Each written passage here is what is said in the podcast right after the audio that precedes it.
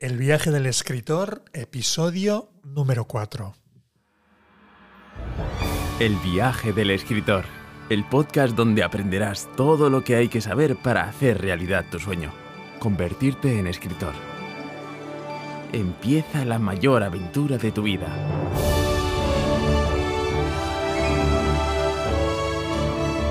Bienvenidos y bienvenidas al viaje del escritor el podcast donde hablamos sobre cómo escribir, publicar o promocionar un libro, pero también del funcionamiento del sector editorial y de la importancia de escribir de forma persuasiva si eres una empresa, un profesional o un emprendedor. Dedicamos el episodio de hoy a los 10 libros más caros de la historia, pero antes de empezar me gustaría hablaros de la consultoría editorial, donde os pueden ayudar a transformar vuestra experiencia profesional en un libro y también a mejorar la comunicación de vuestra empresa o emprendimiento.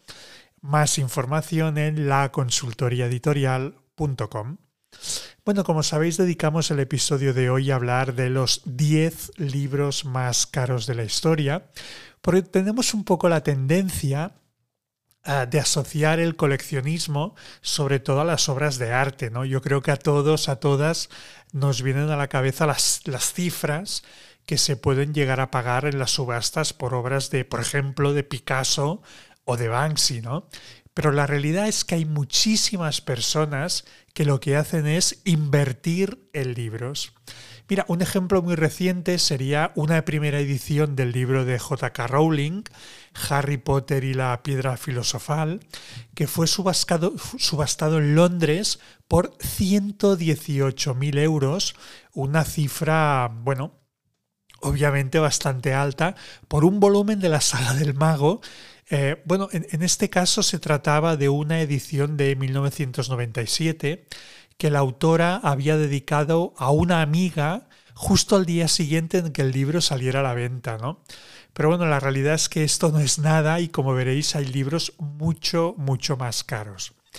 De hecho, algunos de estos valiosos libros han sido objeto de robos de película y seguramente recordaréis uno de los casos más mediáticos que sucedió hace pocos años en España, en Santiago de Compostela, y el objetivo de este robo de película, como decía ahora, era el famoso Codex Calixtinus, que por fortuna se acabó recuperando.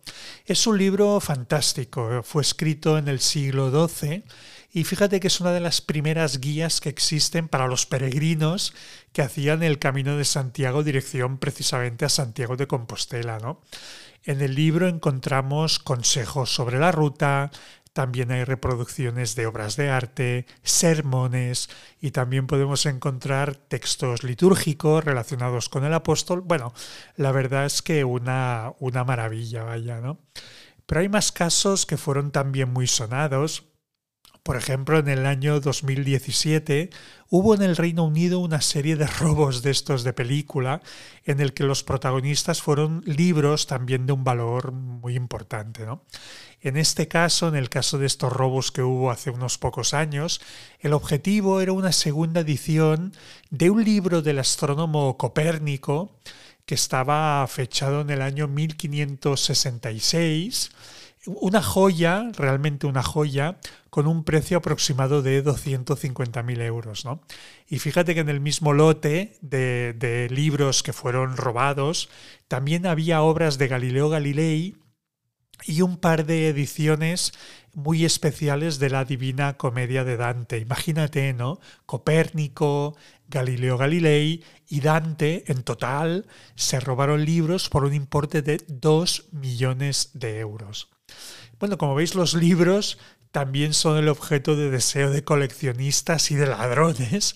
Y ahora sí vamos a hablar de los que son los 10 libros más caros de la, de la historia. Vamos a ir de menos a más y en la última posición, en la posición número 10, encontramos el First Folio de William Shakespeare valorado en 4 millones de euros. Con este nombre se conoce la primera recopilación de las obras de Shakespeare, titulada originariamente como Mr. William Shakespeare's Comedies, Histories and Tragedies, De este libro existen unas 700 copias en el, todo el mundo y si por casualidad ¿eh? resulta que tenéis un ejemplar por casa, ya sabéis que tenéis entre manos un gran tesoro. Y no solamente lo digo por su contenido, sino obviamente por este precio de, insisto, 4, 4 millones de euros por la recopilación de las obras de William Shakespeare, que obviamente no está nada mal. La siguiente joya de la que quiero hablar es otro libro maravilloso. Fíjate, solo existen una docena de copias del borrador original de los cuentos de Canterbury, escritos en el año 1478 por Geoffrey Chaucer, y una de, las, de estas copias fue comprada en Londres por 7.5 millones de euros. 7 millones y medio de euros. Cabe recordar ¿no? que este libro, eh, Los cuentos de Canterbury, es una de las obras más importantes de la literatura inglesa y autoras como las que mencionábamos hace un, rato de J.K. Rowling, creadora eh, de, ya sabes, de la, de la saga de Harry Potter, eh, ella públicamente ha dicho más de una ocasión que estos cuentos la inspiraron en parte a la hora de escribir su famosa saga. ¿no? Bueno, Shakespeare, los cuentos de Canterbury, pues el octavo puesto lo ocupa un libro titulado Birds of America, Pájaros de América, del ornitólogo ilustrador John James Audubon. Es un libro precioso, ¿eh? de hecho es una guía donde encontramos 435 ilustraciones a tamaño real de aves autóctonas de América. Además es un libro muy exclusivo porque solo se publicaron 120 copias y un marchante de arte de Londres pagó 8 millones y medio de euros por uno de estos ejemplares. Una auténtica maravilla. ¿eh? El séptimo lugar lo ocupan los Evangelios, que Enrique León, duque de Baviera y Sajonia, encargó en el año 1188 a los monjes del monasterio de Helmershausen.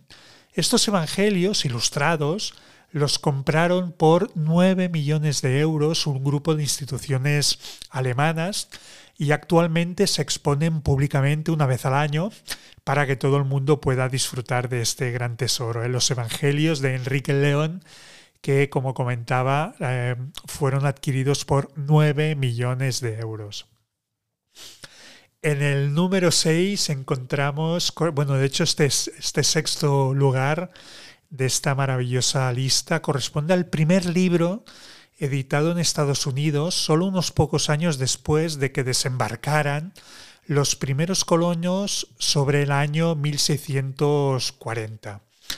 Este, este libro, conocido popularmente como Babe Psalm Book, fue comprado por el empresario inversionista David Rubenstein en la casa de subastas Sotheby's por la cantidad de 11 millones de euros. ¿eh? E, el primer libro editado en Estados Unidos, comprado por 11 millones de euros.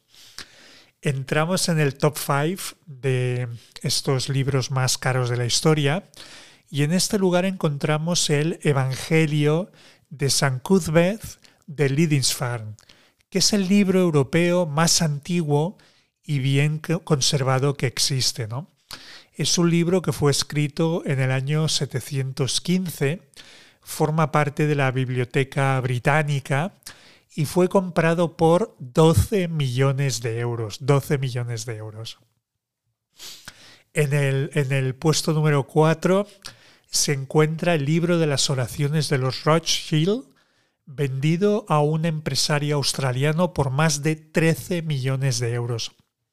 Bueno, ya sabéis que los Rothschild son una estirpe vinculada al mundo de los negocios y la banca, y en el siglo XIX adquirieron esta joya donde encontramos ilustraciones maravillosas hechas durante el Renacimiento y tras pasar de generación en generación dentro de la misma familia, finalmente decidieron ponerla a la venta por esta nada desdeñable cantidad de dinero, este libro de oraciones de los Rothschild por 13 millones de euros.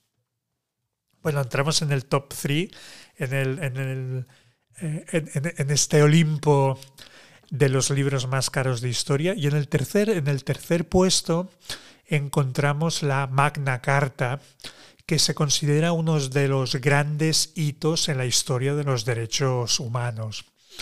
Es un documento redactado conjuntamente por el arzobispo de Canterbury y los varones ingleses en tiempos del rey Juan sin Tierra, eh, más o menos sobre el año 1215.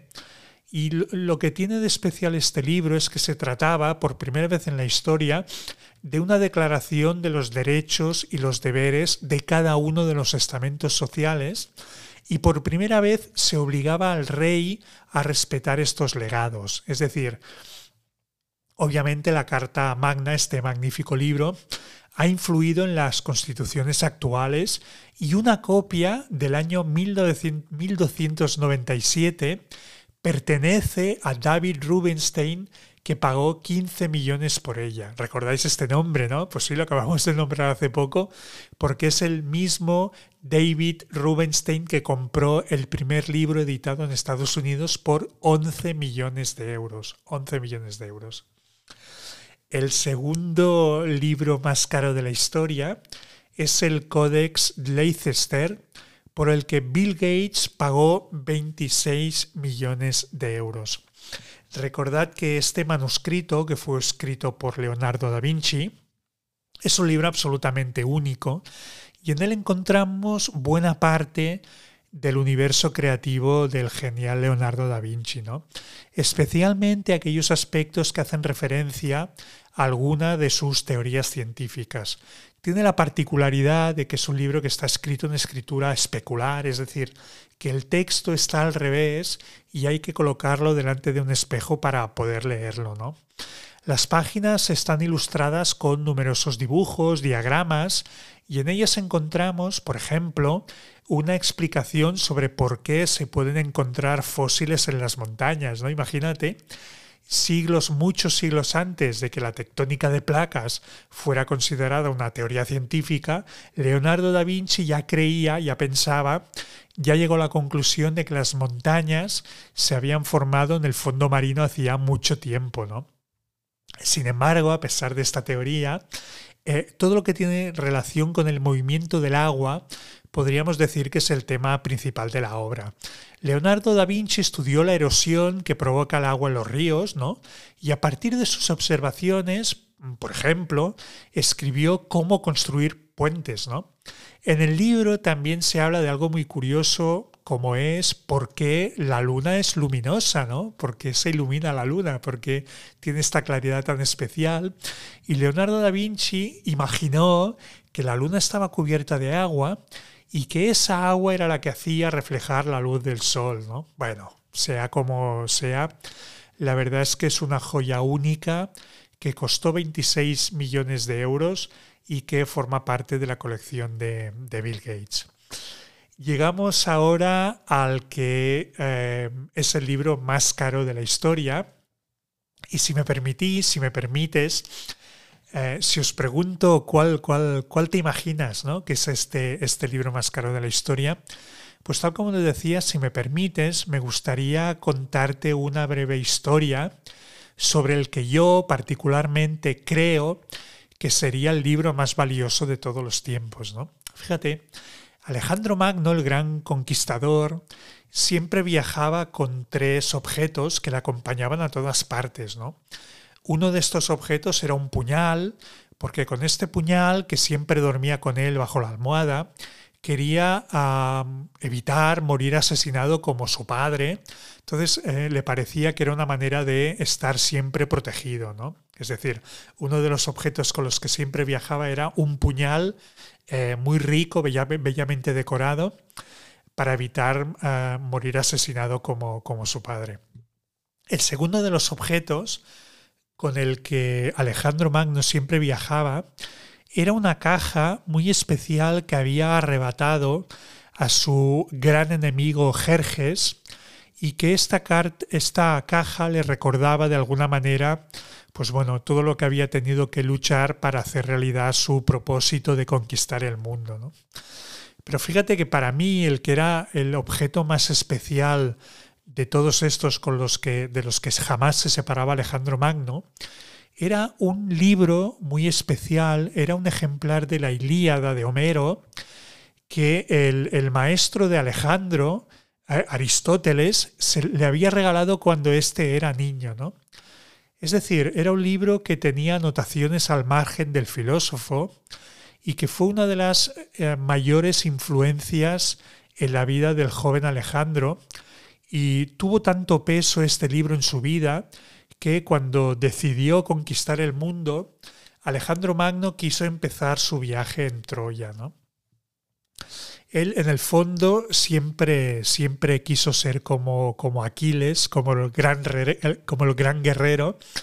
Y ahora te pregunto, ¿no? Ahora os pregunto, oye, si algún día pudiéramos encontrar este libro que perteneció a Alejandro Magno, que le inspiró a conquistar el mundo y que además tenía anotaciones al margen de Aristóteles, ¿no crees, no creéis que sería el libro más valioso de la historia?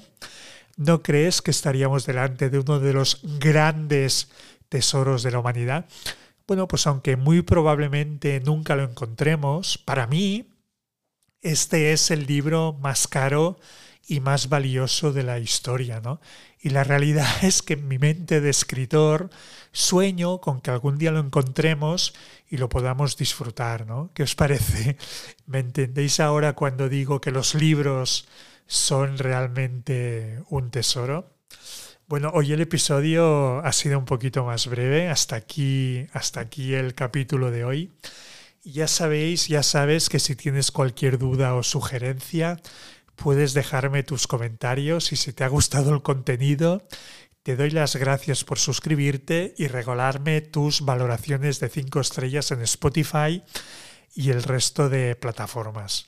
Un saludo y hasta la próxima.